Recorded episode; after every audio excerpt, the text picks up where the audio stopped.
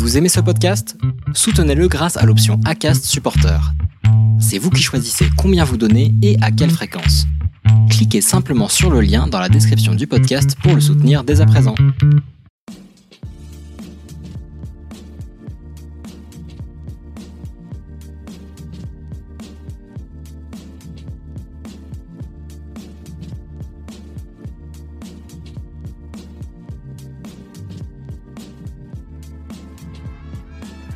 Bienvenue dans les entretiens Restez dans le flow.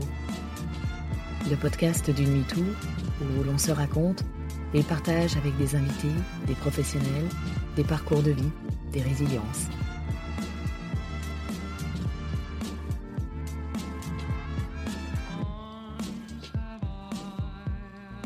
Bonjour Lucille.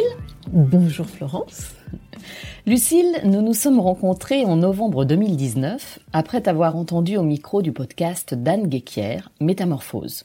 Vous abordiez ensemble la thématique du rapport à l'argent et là, tout à coup, mon visage s'est illuminé car je me suis dit mais oui, bien sûr, voilà un sujet dont nous devons parler ensemble dans Rester dans le flot. Le rapport à l'argent des femmes sexuellement traumatisées ou anciennes traumatisées comme dans mon cas pendant leur enfance. Alors nous allons voir tout cela ensemble, mais avant une petite présentation s'impose. Lucille, tu as plusieurs cordes à ton arc, tu es coach, conférencière et auteur d'un roman que j'ai dévoré en à peine quelques jours, L'enfant de la source, qui paraîtra d'ailleurs au livre de poche en mars 2021. En tant que coach, tu travailles depuis plus de 20 ans un peu partout dans le monde, en Europe, en Inde, aux États-Unis, et tu t'adresses à une clientèle pluridisciplinaire représentée aussi bien par des sportifs de très haut niveau, athlètes aux Jeux olympiques, que des musiciens internationaux ou encore des dirigeants de multinationales. Qui dit coach dit travail sur le présent, sur le futur de tes clients pour les amener à développer eux-mêmes leurs performances physiques, leurs talents artistiques ou résoudre des problématiques liées à des projets professionnels de management par exemple ou de leadership. Et pour cela, tu as un outil de prédilection qui est la technique de la pleine conscience. C'est-à-dire que tu amènes tes clients à la connaissance de soi, au respect de l'autre, à un état où ils prennent conscience que réussite professionnelle et réalisation personnelle sont indissociables, que l'obtention d'un résultat n'a de sens que s'il permet d'accéder à son propre épanouissement. Mais tu utilises aussi la programmation neurolinguistique ou encore la psychologie positive, la méditation et la visualisation, et j'en passe. Alors, est-ce que je suis à côté de la plaque là en disant tout ça, ou est-ce que tu as quelque chose à rectifier sur cette présentation avant qu'on aborde le sujet principal? Non, non, tout, va bien, c'est vraiment très bien résumé. Est-ce que tu peux nous en dire un, petit peu plus, euh, justement par rapport à tout ce que je viens de présenter, les différences qu'il existe entre atteindre un objectif et se réaliser? Alors, c'est vraiment deux choses complètement différentes. Dans la société dans laquelle nous vivons, nous avons tendance à nous fixer des objectifs et à chercher à les atteindre coûte que coûte, sans savoir si ça nous permet de nous épanouir et de nous réaliser en cours de route. Et pour moi, c'est vital hein, de se réaliser, de s'épanouir, de donner du sens à ce que l'on fait. Autrement, on va se fixer des objectifs, des tâches à atteindre euh, les unes derrière les autres, et c'est dénué d'humanité tout simplement. C'est déconnecté de ce que l'on est euh, profondément. C'est humainement parlant très très limité. Donc euh, je vérifie toujours lorsque j'ai quelqu'un qui vient en session si son objectif va le nourrir humainement parlant. Si ça fait sens. Si ça fait sens si ça lui apporte euh, quelque chose dans sa vie quotidienne, dans sa vie familiale, dans sa vie personnelle. On a un petit peu tendance euh, vraiment à déconnecter l'humain de son action dans le travail. Et pour moi, c'est une absurdité euh, absolue. C'est vouloir être quelqu'un au travail et vouloir être quelqu'un d'autre chez soi. C'est humainement parlant, limitatif, voire destructeur surtout si le travail prend une part très très importante qui déconnecte de l'humain. Là, on part vraiment dans du burn-out, on part euh, dans des situations qui sont compliquées, difficiles et douloureuses.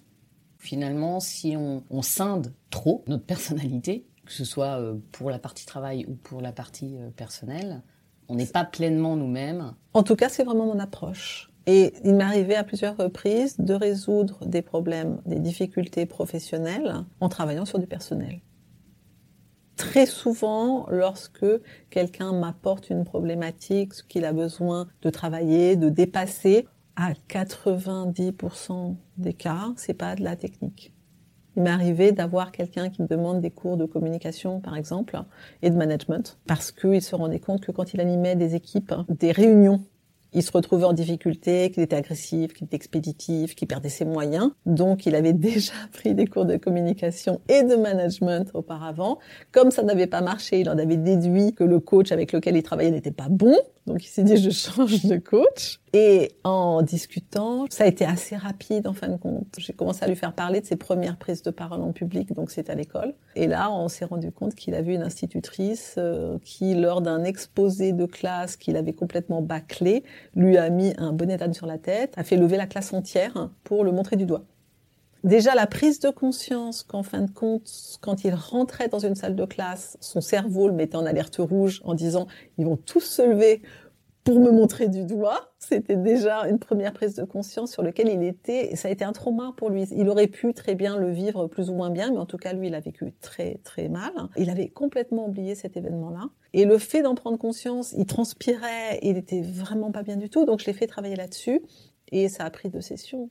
Et quinze jours plus tard, il animait des réunions dans la facilité, détendu. Ça lui a demandé de s'entraîner un tout petit peu, mais le problème de fond n'était plus là. Il Donc enfin, attaqué à la cause. Exactement. Donc plutôt que de plaquer sur lui une technique de management et de communication qui n'aurait pas fonctionné, enfin ou difficilement. Qui n'avait pas lieu d'être en fait. En plus, oui, parce qu'il me disait je comprends pas. C'est des personnes dans le cadre du travail quand je les ai en one to one, ça se passe très très bien. En tête à tête, en face à face, ça se passe super bien. Mais à partir du moment où euh, ils sont plus de cinq dans une pièce et que j'ai animé une réunion, je perds mes moyens. Et je deviens très très désagréable. Le premier qui me demande l'heure, je l'engueule. Effectivement, dans ces cas-là, c'est pas très engageant. C'est pas, ça limitait son, son expansion professionnelle parce que c'était difficile. Et puis il ne le comprenait pas surtout.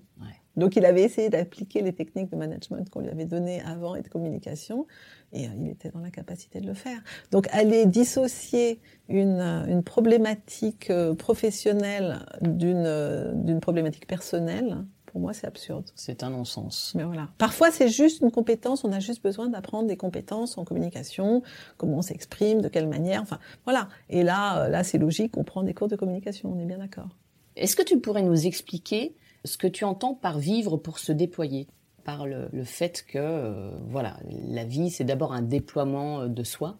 Oui on vit de manière générale la grande majorité des gens vivent dans des restrictions énormes qu'ils s'imposent à eux-mêmes qui sont culturelles qui sont sociales.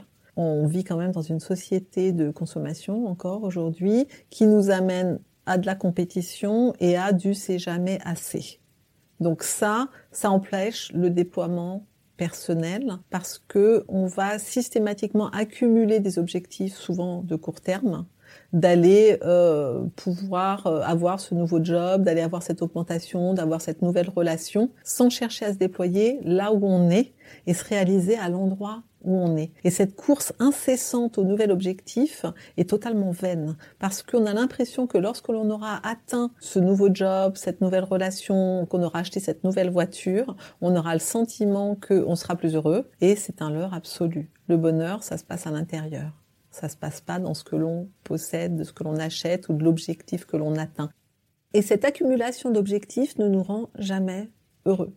Vraiment, ce qui va nous rendre heureux, c'est tout le parcours jusqu'au moment où on aura atteint l'objectif. C'est toutes les qualités que l'on aura déployées, c'est tout le travail qui aura été fourni qui nous mettra en contact avec notre valeur. C'est pas l'objectif. Et d'ailleurs, une fois qu'on a atteint l'objectif, généralement, on s'en fixe tout de suite. Dans la foulée, un autre. Voilà. On n'est jamais satisfait. On n'est jamais satisfait et on vit malheureusement, ça, ça demande un effort personnel pour vivre au sein d'une société qui est dans cette compétition, dans cette consommation, dans c'est jamais assez, la société de consommation, elle est basée sur c'est jamais assez. On a toujours un truc à nous vendre. Donc pour qu'on achète, il faut nous mettre dans le manque. C'est clair. Donc pour nous mettre dans le manque, qu'est-ce qui va fonctionner? C'est de dévaloriser la personne pour après lui dire si tu as acheté cette belle montre, tu te sentiras beaucoup mieux. Et c'est ça, on se compare énormément à l'autre en permanence, mais, mais, ce qu'il faut savoir, c'est que c'est de plus en plus, c'est que euh, les, les, réseaux sociaux n'aident pas du tout. Le réseau social qui génère le plus de burn-out, c'est Instagram. C'est prouvé, il y a eu des statistiques qui ont été faites, tout simplement parce que on se compare. Et euh, ma collaboratrice qui s'appelle Julie, qui a deux enfants, me, me disait, quand je regarde les Instagram de mamans qui ont quatre enfants, qui ont pas de cellulite, qui sont totalement épanouies, j'ai juste envie de leur coller une baffe. Tout simplement. Tellement c'est insupportable. Et moi, j'ai deux enfants, je fais ce que je peux, je m'en occupe au mieux.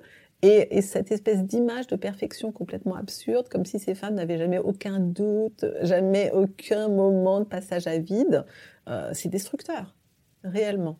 Et là, dernièrement, j'ai enregistré une, méditation pour les mamans, justement, pour les aider à sortir de cette pression, de cette culpabilité, de cette euh, injonction à être parfaite la culpabilité chez les mères, c'est un cauchemar absolu. J'ai enregistré cette méditation parce que c'est une méditation que j'ai guidée pour ma maman pour la fête des mères. Quand j'ai vu l'état dans lequel ça la mettait, je me suis dit qu'il y avait plein de femmes qui allaient avoir besoin de nourrir leurs valeurs, de poser leur attention sur leurs qualités, sur ce qu'elles avaient fait de bien, sur le fait que la grande majorité du temps, elles avaient fait de leur mieux. Voilà. Et juste de poser son attention là-dessus, plutôt que de se dire j'ai pas fait ci, j'ai pas fait ça, j'aurais pu faire ci et si j'avais fait ça, euh, ça me semble indispensable d'aller soutenir les mères dans, dans leurs valeurs, tout simplement. Tu dis que sur le plan humain, dans la relation à l'autre, qui est un sujet qui m'intéresse fortement, on s'habitue énormément à ce que nous possédons. On s'habitue très très facilement aux qualités de l'autre, moins à ses défauts. A contrario, on ne s'habitue que très peu à notre relation à l'argent parce que j'en viens à l'argent. Pourquoi? Pour une raison extrêmement simple, c'est que notre relation à l'argent, elle est basée à 99% sur du manque. Il n'y en a jamais assez, tout simplement. Et on retombe sur cette société de, consommation et de manque qui fait que on va associer l'argent, avoir plus d'argent c'est pouvoir acheter le sac à main qui va nous donner l'illusion, le sac à main, la paire de chaussures, la voiture, euh, la belle montre, enfin peu importe, qui va nous donner l'illusion d'avoir de la valeur. Si tu demandes à des amis qui disent il faut plus d'argent, il nous faut plus d'argent, ce qu'ils vont en faire, ils vont te dire bah je vais avoir plus de temps, donc plus de liberté, euh, je vais pouvoir assurer ma retraite, donc plus de sécurité. Et on associe l'argent à trois thèmes principaux qui sont liberté, sécurité et valeur. Et ces trois thèmes-là sont des sentiments intérieurs. La sécurité, c'est à l'intérieur que ça se passe. La valeur aussi et la liberté Alors ces dix dernières années, j'ai eu la chance d'avoir un panel de clientèle extrêmement large, que ce soit socio-professionnellement ou que ce soit avec différentes cultures, l'Inde, les États-Unis, l'Europe. Ça m'a permis d'avoir en clientèle des personnes qui sont infirmières en néonat, par exemple, ou des multimilliardaires. Et le mythe de euh, l'argent fait le bonheur ou l'argent ne fait pas le bonheur, j'ai vraiment pu l'observer avec des gens qui avaient des moyens financiers qui étaient vraiment illimités et dont le niveau de bonheur n'est pas supérieur aux autres. Donc cette course permanente à avoir plus d'argent pour plus de bonheur est totalement vaine. Elle est illusoire. On le dit, on le dit, on le redit, on le dira jamais assez, mais elle est réellement illusoire. Quand on veut avoir de l'argent pour soutenir sa valeur, c'est pas ça. L'argent ne soutiendra jamais la valeur. Je mm. connais des gens qui ont des moyens illimités et qui sont misérables dans leur euh, dans leur relation à eux-mêmes. Vraiment, qui se sentent nuls, qui se sentent jamais assez intelligents. Il y a toujours quelqu'un qui est plus riche, qui est plus beau, qui est euh, qui est plus cultivé. Toujours. Si on veut euh, de l'argent pour plus de liberté, c'est la même chose. Mandela, dans une pièce minuscule, il a trouvé son espace de liberté à l'intérieur de cette pièce. Quand il est sorti, c'était un homme libre. Et c'est comme ça qu'il a amené son pays à la liberté aussi et à une forme d'égalité, enfin une évolution sur l'égalité en tout cas. Donc vraiment, la liberté, la sécurité, la valeur n'ont absolument rien à voir avec l'argent. Oui, c'est avant tout un moyen et un outil, mais comme un autre. Exactement. L'argent va apporter plus de confort, va apporter plus de facilité, va fluidifier euh, des relations commerciales. Évidemment, on peut pas faire euh, sans ça, mais ça ne vous rendra pas plus heureux si vous n'êtes pas heureux. Alors il y a des euh, il y a des études qui ont été faites très sérieuses sur le sujet sur des personnes qui ont gagné au loto. Et un an après avoir gagné au loto, on a étudié très sérieusement quel était leur niveau de bonheur. Il était parfaitement identique à l'année précédente. On a fait des études beaucoup plus euh, étonnantes de personnes qui ont eu des accidents graves et qui se sont retrouvées en chaise roulante et un an ou deux ans après, une fois que leur situation était assimilée et qui s'était organisée, leur niveau de bonheur était identique. Donc, euh, plus d'argent ne vous apportera pas plus de bonheur si vous n'êtes pas déjà heureux. On touche vraiment euh, aux affects. L'argent est connecté aux affects. Donc en fait, s'ils sont biaisés et si notre propre estime, l'affection qu'on se porte à nous-mêmes Mhm. Est minuscule, euh, petite, euh, Ouais. misérable, L'argent ne viendra pas combler ça. Et là, là où, là où c'est euh, totalement injuste, c'est que on vit dans une société qui vous fait croire le contraire. On vous fait croire que si vous avez investi dans le sac à main hors de prix ou dans la voiture hors de prix, vous allez avoir une meilleure estime de vous-même. Puisque c'est ce que vous renvoie la société. On valorise quelqu'un qui a une belle voiture. Mais ça ne veut pas dire que la personne qui a la belle voiture va se sentir valorisée. Ça va être très temporaire. Au moment où elle va acheter cette belle voiture, elle va se sentir valorisée un jour ou deux, elle va s'y adapter, s'y habituer extrêmement rapidement. Et puis, en fin de compte, euh, elle sera au point de départ. Si elle fait pas un travail intérieur et un travail personnel et qu'elle a vraiment une mauvaise image d'elle-même, elle sera exactement au même endroit une semaine plus tard. C'est ça, on est conditionné socialement, mais Ouais. euh, du coup... Sur un leurre. euh, C'est ça. Sur quelque chose qui est un mensonge absolu. Et on a beau le savoir, j'ai vraiment des clients que j'ai fait travailler sur ce sujet-là en séance et ça demande un travail de fond pour qu'ils lâchent tellement le conditionnement social, de publicité, professionnel et fort, familial. Vraiment, ça demande d'avoir euh, grandi dans une famille avec des parents qui n'ont pas ces valeurs-là pour pouvoir facilement les lâcher, être moins influencés. Et tous les parents d'adolescents aujourd'hui vous diront que c'est une problématique absolue d'aller leur faire comprendre que la dernière paire de euh, chaussures dont on nommera pas la marque euh, va les rendre heureux. C'est compliqué. Ou le dernier smartphone ne va pas les rendre heureux parce que c'est devenu vraiment quelque chose qui permet l'intégration sociale au sein d'un groupe d'adolescents. Donc pour des parents, aller lutter contre ça, mais c'est très très dur. C'est un boulot de fond. Alors moi, c'est très drôle parce que je, je me suis rendu compte que j'avais été éduquée, on avait euh, la télé, hein, mais finalement, on nous a appris à ne pas regarder les publicités. Il y en, très il y en avait quand même beaucoup moins hein, à, Ouais, l'époque. Ouais. Mais quand même, globalement, dès qu'une publicité apparaissait, soit on mettait sur mute, soit euh, on en profitait pour discuter. En général, il y en avait toujours un qui allait aux toilettes. Enfin bon, Ouais. on ne regardait pas les publicités. Et aujourd'hui, je suis incapable de citer ce... On peut me laisser euh, les publicités qui vont défiler, même avec le son. hein. Je suis incapable de dire ce que je viens de voir. Ouais. Mais J'ai après, rien entendu, rien vu, en fait, alors que Ouais. j'avais les yeux rivés dessus. ouais, le problème, c'est que ça, ils sont très très forts, hein, les publicistes, et ça rentre dans l'inconscient. Donc quand c'est répétitif, Oui, Il y a un ça a moment- forcément un impact. euh, Exactement, c'est-à-dire ne s'arrête pas. Voilà. Donc, euh, même si on est en train de faire autre chose, en passant dans le rayon du supermarché, on va plus être attiré vers le produit qu'on aura engrammé, enregistré inconsciemment, euh, je ne sais combien de fois. que Plutôt celui que- du ouais. rayon d'à côté. Et oui. Et oui. Donc, euh, donc l'influence est là. Mais ça commence, comme tu le disais, par c'est une question d'abord d'éducation.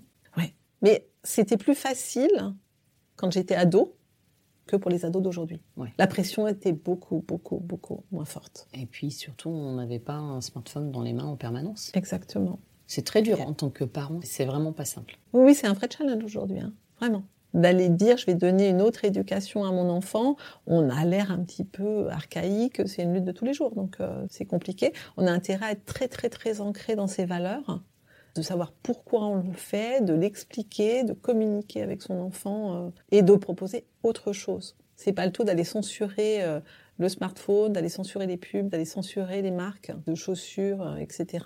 Si on propose pas autre chose à son enfant, je pense que que ça devient du coup compliqué. On le prive juste de quelque chose sans le nourrir par ailleurs.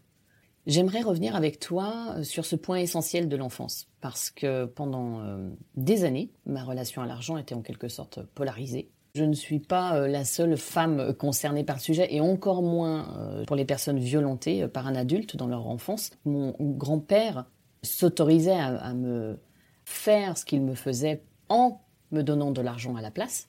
Parce que pour lui, c'était une manière de, me faire taire, hein, de garder euh, le secret. Je recevais par exemple des pièces de 10 francs. euh, D'ailleurs, à l'époque, une pièce de 10 francs, c'était énorme dans la main d'un enfant. euh. C'était vraiment comme un trésor, un énorme trésor. Et il y avait aussi des billets. Des billets à l'effigie de, Berlioz ou Voltaire. Donc, pareil, le billet dans, la main d'une petite fille, Là aussi, ça, s'apparente un peu à presque le, cadeau après une chasse au trésor. L'argent pouvait être assimilé à quelque chose de sale. Euh, j'ai eu besoin d'accepter que l'argent existe en tant que moyen, sans y mettre euh, d'affect, et d'harmoniser mon rapport à l'argent, de me donner le droit de me faire plaisir avec. Donc, comment tu expliques ce rapport qu'on peut avoir à l'argent une fois adulte, alors qu'il a été biaisé comme ça pendant l'enfance?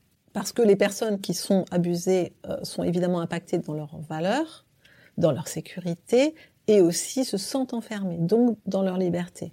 Donc, il semblerait complètement logique qu'une personne qui ait vécu un abus, que ce soit émotionnel, physique, sexuel, euh, mental, soit en difficulté dans sa relation à l'argent. Si en plus la personne qui l'a abusé ou violenté l'a payé pour son silence, là c'est double peine, en fin de compte ça fait que la relation à l'argent est complètement biaisée, en effet, perturbée, euh, voire euh, complètement dysfonctionnelle, parce qu'on va juste plus en vouloir de cet argent-là. Il m'arrive d'avoir en session des personnes chez lesquelles je vais détecter qu'ils ont vécu des abus parce qu'ils vont m'en parler tout simplement, hein, euh, émotionnels, physiques, sexuels. C'est pas mon métier, donc je vais directement les renvoyer, les rediriger vers quelqu'un euh, qui est professionnel euh, du sujet. Mais en effet, généralement, leur relation à, l'argent euh, est très, très, très impactée par ce qu'ils ont vécu. Ce rapport à l'argent, j'ai conscience qu'il n'a jamais été très simple, mais en même temps, ça m'empêche pas de vivre, ça m'a pas empêché de monter des projets, de créer une entreprise, donc de partir à la recherche d'argent aussi pour ça. Donc, est-ce que c'est que là aussi, sans m'en rendre compte, j'ai travaillé des points clés au fil des années, euh, là où d'autres ont... Alors, à partir du moment où on a vécu des situations d'abus et qu'on travaille dessus, qu'on a fait un travail sur soi, ça va faciliter notre relation au travail, notre relation à l'argent, notre relation aux autres, notre relation au couple, notre relation aux enfants. Donc ça va, voilà. Donc ça va impacter sur la relation à l'argent, qui sera moins conflictuelle parce qu'on sera plus apaisé avec soi-même. Donc, par conséquence, on sera plus apaisé dans sa relation à l'argent. Mais on peut très bien aussi choisir ce thème-là et se dire j'ai été abusé, j'ai vécu des situations euh, de violence et du coup, un des moyens d'aborder ça, ça peut être l'argent.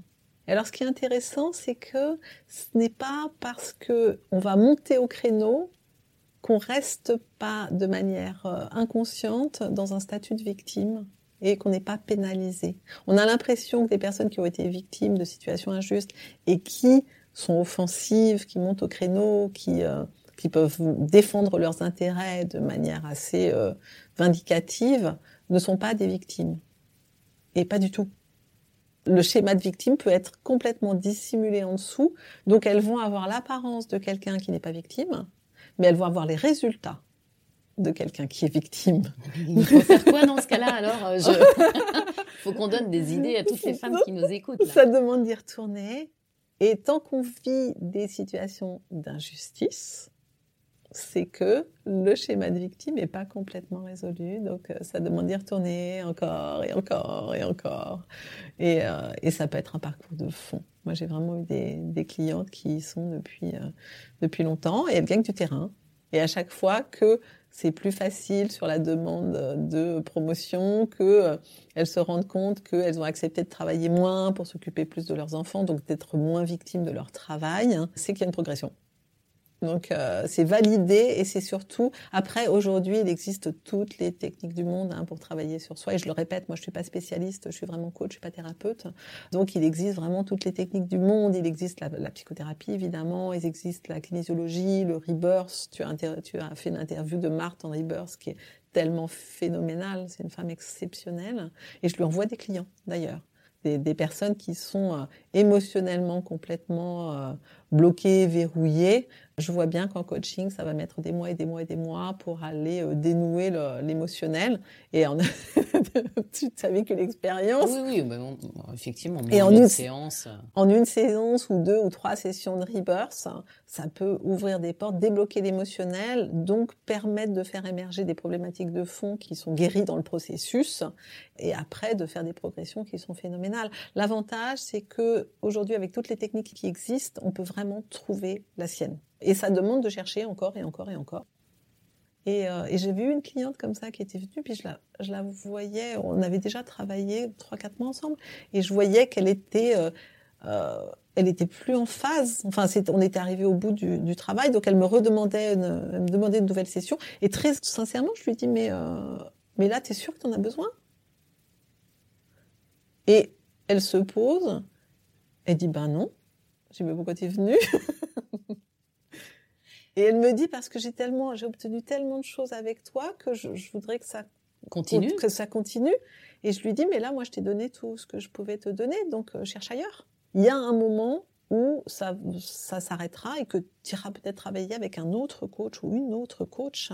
Et c'est, euh, c'est ce qu'il faut. Moi, je suis pas universelle, je maîtrise pas tous les sujets, toutes les situations, toutes les psychologies, toutes les personnalités. Donc, euh, donc quand c'est le moment, c'est bien de se dire au revoir. Les gens ont tendance à prendre un petit peu de temps avant d'accepter de quitter leur thérapeute. Ils se font pas tellement confiance. Comme ils ont obtenu des résultats, et c'est la même chose en coaching. Hein. Le coaching, c'est souvent sur des périodes courtes quand même, hein, donc euh, on reste pas euh, cinq ans avec son coach. Enfin, oui, c'est pas une psychanalyse. Euh... Non, non, ou c'est que vraiment il n'est pas compétent le coach. c'est qu'il y a un souci. c'est que, c'est que vraiment moi en, en, deux trois mois, vraiment, et parfois en deux trois sessions, s'il n'y a pas vraiment une problématique de fond, j'obtiens des résultats extrêmement rapides. Et est-ce qu'on peut dire que du coup, l'argent et le travail sur l'argent. Est-ce qu'on peut dire que la résilience passe aussi par notre rapport à l'argent? Par une déculpabilisation, un droit d'investir en soi ou en autrui, comme ta cliente, et qui du coup avait du mal à, lâcher? Complètement. Et je pense qu'elle n'était pas convaincue qu'elle était arrivée au bout du processus. Travailler sur l'argent, c'est un acte de résilience phénoménal. Évidemment, parce que c'est aller se détacher, c'est aller travailler sur sa liberté, sur sa sécurité, sur sa valeur. Donc quand on voit que la relation à l'argent est crispée et qu'on associe l'argent à ces trois thèmes-là, il y a des personnes pour qui l'argent c'est juste plus de confort. Moi aujourd'hui, moi j'ai vraiment vécu avec très très peu de, moyens et aujourd'hui j'ai largement assez d'argent pour vivre. Je vais manquer d'argent pour développer certains projets et ça relève du confort.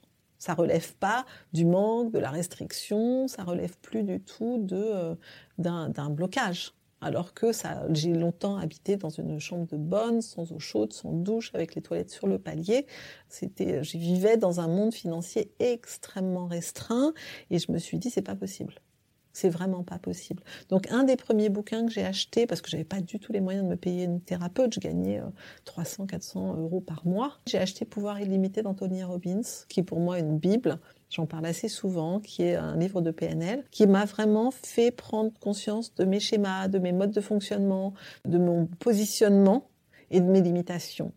Et puis, je me suis enfermée pendant deux mois avec ce livre et je l'ai appliqué de A à Z parce que j'avais pas d'autre moyen que ça. Et au bout de deux mois, je me connaissais beaucoup mieux. Je savais me fixer des objectifs. Je savais quels étaient euh, mes points de blocage. Euh, et j'ai commencé à avancer. Puis après, je me suis fait aider. J'ai eu un petit peu de sous, donc j'ai commencé. Euh, ça a été le premier investissement que j'ai fait. Et avant même d'investir dans une maison, dans une voiture, moi, je recommande vraiment à tout le monde d'investir sur soi. C'est ça. C'est le meilleur investissement qu'on peut faire, c'est de travailler sur soi. Parce que c'est le travail, moi, sur moi, qui m'a vraiment permis de gagner ma vie, de, de voyager, de faire les projets que j'ai envie de faire. Je fais aujourd'hui que des projets que j'ai envie de faire. Donc j'ai réussi à acquérir ma liberté, euh, de mouvement, ma liberté psychologique, ma liberté financière, et j'ai fait un travail sur ma valeur euh, énorme. Et l'argent est venu par conséquence. Ça n'a pas été un objectif. Au départ, peu d'argent, il suffit d'un tout petit peu de l'investir sur soi, donc de Ouais. lâcher quand même sur, sur Ouais. euh, De dire que c'est prioritaire. C'est ça. Pour moi, c'était prioritaire avant même de remplir le frigo. J'ai besoin de vivre moi intérieurement Exactement. pour pouvoir, Ouais. pour le coup, ensuite effectivement euh, Ouais. aller acheter ce qu'il faut pour me nourrir. Exactement. Mais, euh, Mais une fois que euh, j'ai commencé à enclencher vraiment sur le travail sur moi, j'ai augmenté mes revenus tout de suite. Ça a été une conséquence. Parce que euh, si je m'accordais plus de liberté, plus de sécurité et plus de valeur, bah, l'argent venait soutenir ça. ouais, tout à Mais fait. en conséquence, pas en Oui, objectif. ouais. En tout cas, moi, je peux en témoigner. Euh, Quand je regarde les, les 20 dernières années, tout a été crescendo à chaque fois. Ouais, ouais. Ça ne veut pas dire qu'il n'y a pas eu des, des moments de perte, euh, aussi bien personnels que professionnels, ou de souffrance, mais à chaque fois, le palier suivant mm. était bien plus bénéfique. Complètement. Et l'investissement, ce que j'ai investi en moi à chaque fois, euh, me faisait aller plus loin et, avait un impact positif évidemment sur le, reste. Mais dès qu'on change dedans, on change dehors. Oui.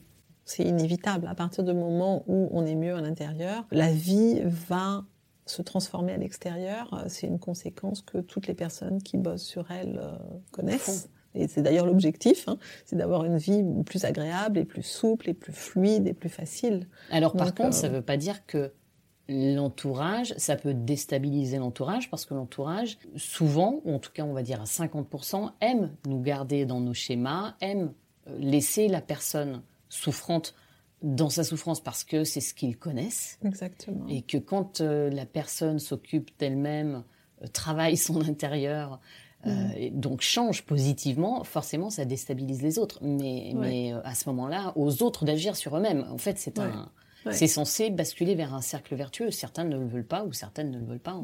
Malheureusement, on n'y peut rien. Il faut aussi lâcher là-dessus. C'est toujours insécurisant quand on travaille sur soi parce que il y aura des personnes autour de vous qui vont vous soutenir et d'autres qui vont vous démotiver. Toujours. Et parfois vous démotivent avec énormément de bienveillance. avec beaucoup d'enthousiasme et de générosité. parce que parce qu'elles ont peur pour vous tout simplement. Donc, et pas peur euh, pour elles. Pas peur que quelque chose leur échappe. Aussi, ça dépend si, si, la, si la relation, elle est basée sur une relation de pouvoir, par exemple. Sur les 15 dernières années, ça m'est arrivé vraiment d'avoir des femmes particulièrement qui venaient, aussi des hommes, mais sont beaucoup plus minoritaires, qui venaient travailler euh, sur elles et ça perturbait la relation de couple vraiment de manière importante. Et si le couple est souple, le partenaire va suivre et va s'adapter à la transition et pas se sentir menacé. Si le couple est rigide, voire s'il y a du contrôle dans la relation, là évidemment, ça va demander un effort important à la personne qui vient euh, qui vient travailler sur elle pour non seulement changer ses schémas intérieurs, mais en plus les imposer dans une relation extrêmement proche avec les enfants, avec le couple, avec le mari, avec la femme, enfin etc., qui va verrouiller vraiment. Ben, du coup, ça me fait une belle transition euh, pour la fin de cet épisode. Tu sais que ça s'appelle évidemment Rester dans le flow. Oui. Euh, j'aimerais bien avoir ton avis pour les personnes en, phase de résilience ou qui n'en sont pas encore là, hein, qui nous écoutent mais qui, qui progressent. C'est quoi pour toi être dans le flow? Est-ce que c'est justement euh, reprogrammer notre rapport à l'argent, être entièrement sorti de la culpabilité dans notre lien à l'argent? Ou ça n'a rien à voir et ça va bien plus loin que tout ça? Alors le flow pour moi c'est un petit peu particulier parce que pour les sportifs de haut niveau, c'est l'état de grâce qui fait que on est complètement porté et transporté. Les musiciens vivent ça aussi, donc eux ils appellent ça l'état de grâce. Les sportifs et entre autres les marathoniens, j'ai des marathoniens de, de comment? Et j'ai des ultramarathoniens en session. C'est le moment où on est porté par l'énergie et que on ne court plus mais on est couru voilà. On est porté par le flot et la vie nous porte. Et l'énergie nous porte. Et là, ils peuvent courir pendant des kilomètres, voire parfois des heures, en étant dans un état de, de, grâce, de fluidité. Et, euh, et pour moi, l'état de flot, c'est l'état naturel. Et ce que l'on peut vraiment souhaiter du fond du cœur à toutes les personnes qui nous écoutent, c'est de retrouver cet état de flot laisser partir, d'aller travailler en profondeur tout ce qui vous empêche de toucher à cet état de grâce, de flot, de liberté, de puissance intérieure, de générosité envers soi-même. Et quand on a vécu une histoire qui est difficile, euh, on est coupé de cet état de flot, tout simplement. Donc euh, l'état de flow, ça demande de le retrouver, de, de danser avec, de nager avec, de manger avec, de, passer du temps avec ses enfants, sa famille, les gens qu'on aime, en se disant et si je me mettais dans le flow, et si je lâchais tout et que je faisais confiance? Et ça, c'est vraiment une quête magnifique, c'est un cadeau extraordinaire que de s'offrir, de retourner dans cet état qui devrait être naturel de lâcher prise, de confiance, de sécurité. C'est bien de ne pas chercher à le vivre en permanence. Parce qu'après, ça devient une obligation et ça devient une quête. Euh, mais y accéder régulièrement, c'est un cadeau extraordinaire à se faire, sans que ça soit une obligation non plus. Là, j'avais une interview il y a un mois avec quelqu'un qui me parlait des injonctions du développement personnel et du bien-être. Oh, mon Dieu. et on est passé de l'injonction de la performance à l'injonction de la performance dans le yoga, dans la méditation, dans le développement personnel. L'injonction du bien-être, alors que euh, en, réalité, si vous voulez être bien avec vous-même, il faut pouvoir accepter de vivre les moments de souffrance. Exactement. Les vivre. Ça, je, moi, je recommande, en ce qui concerne l'état de flow et de non-flow, voilà. Je recommande vraiment les livres de Tal Ben Sahar qui enseigne la psychologie positive à Harvard. Je dis bien la psychologie positive et pas la pensée positive, c'est pas la même chose. La pensée positive, c'est je vais bien, je vais bien, je vais bien, tout va bien. C'est la méthode Coué. Voilà, avec ce qui peut y avoir de limitatif. La euh, psychologie positive, c'est vraiment étudier les moments où on est en pleine forme et puis des moments où ça va moins bien. Et en fin de compte, ça crée un équilibre les moments dans lesquels on est en dessous sont aussi riches que des moments dans lesquels on est dans notre pleine capacité. Il y a autant de vie, il y a autant de potentialité dans un moment dans lequel on se sent limité que dans un moment dans lequel on se sent illimité. Il y a autant de richesses, il y a autant d'enseignements, il y a autant de choses à recevoir, à apprendre et même à apprécier. Aujourd'hui, quand ça va pas bien, je me pose et je laisse circuler en moi le fait que je doute, je suis fatiguée, j'y arrive pas. Et ce sont des moments qui sont extrêmement bénéfiques, créatifs, parce que c'est des moments où on accueille notre humanité. Le but, c'est de ne pas plonger dedans, mais de rester en présence. Et c'est là où c'est subtil, c'est-à-dire c'est pas se complaire dans je vais pas bien, c'est vraiment d'accepter que ça soit là et trouver une distance juste avec ce moment difficile et de l'observer en se disant ouais ok aujourd'hui ça va pas bien et peut-être que je vais rien faire pour améliorer ça et je vais pas pour autant me complaire dans un état dépressif et nourrir le fait que ça va pas bien. Mais je, constate et je suis en présence. Et ça c'est vraiment ça fait partie du flow aussi. C'est ce que tu fais dans les méditations. Euh, oui. Une première partie où on analyse, enfin où on laisse venir ce qui. On reste en présence. Ce qui ne va pas, ce qui fonctionne pas, ou nos peurs. Exactement. Le plus dur, c'est vrai que c'est, je, je parle de pas tomber dedans, hein. de, voilà, dans le mm. quotidien, euh, c'est quand même relativement dur de ne pas, euh, oui, de ne pas ressasser. Ouais, c'est un apprentissage. C'est vraiment un apprentissage. Comment je reste en présence de ce que je vis, sans le juger, sans le transformer, c'est déjà 50% de la résolution de la situation. C'est une situation qui est vraiment inconfortable parce que lorsqu'on se sent pas bien, on cherche à résoudre. Mais la première étape, c'est je reste en présence du fait que ça va pas bien. Ça veut pas dire que je vais pas le résoudre euh, jamais. Mais ça veut dire que là, pendant une minute, deux minutes, dix minutes, je vais rester en présence d'une douleur, d'une peur, d'une souffrance. Et c'est aussi un moyen d'être euh, adulte par rapport à soi-même. Quand on est capable de rester en présence d'une difficulté, tranquillement, c'est déjà une euh, preuve de maturité. C'est une preuve de soutien envers soi-même. Si on peut faire ça sans se juger, sans rejeter, euh, sans fuir, juste je suis là avec ce qui se passe. Il y a déjà 50% qui peuvent se résoudre tout seuls. Et après, on a les idées claires pour se dire, bon alors les 50% qui restent, qu'est-ce que j'en fais? Mais plutôt que d'être en, panique, en rejet, il faut savoir que tout ce contre quoi on lutte se renforce. Donc si on lutte contre un mal-être, on va le renforcer. Mhm. Si on le fuit, ça résout pas le problème non plus.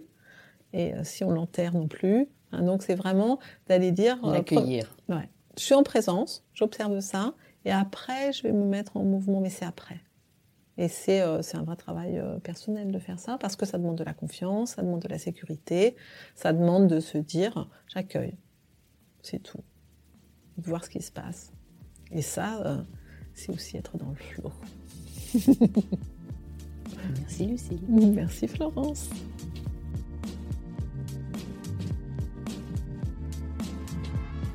Rester dans le flot est un podcast mensuel du label Podcut. Et tous les mois, je vous parle seul ou avec un, une invitée pour parler résilience. Vous trouverez sur le site web restezdansleflow.me toutes les informations citées dans cet épisode. Abonnez-vous au podcast sur la plateforme de votre choix pour recevoir une notification lorsqu'un nouvel épisode est publié. Si vous aimez rester dans le flow, n'hésitez pas à le soutenir en laissant un avis 5 étoiles sur Apple Podcast ou sur la plateforme que vous aimez utiliser. Ainsi, vous participerez à faire découvrir à d'autres des histoires inspirantes, des parcours de vie de résilientes et contribuerez à redonner de l'espoir.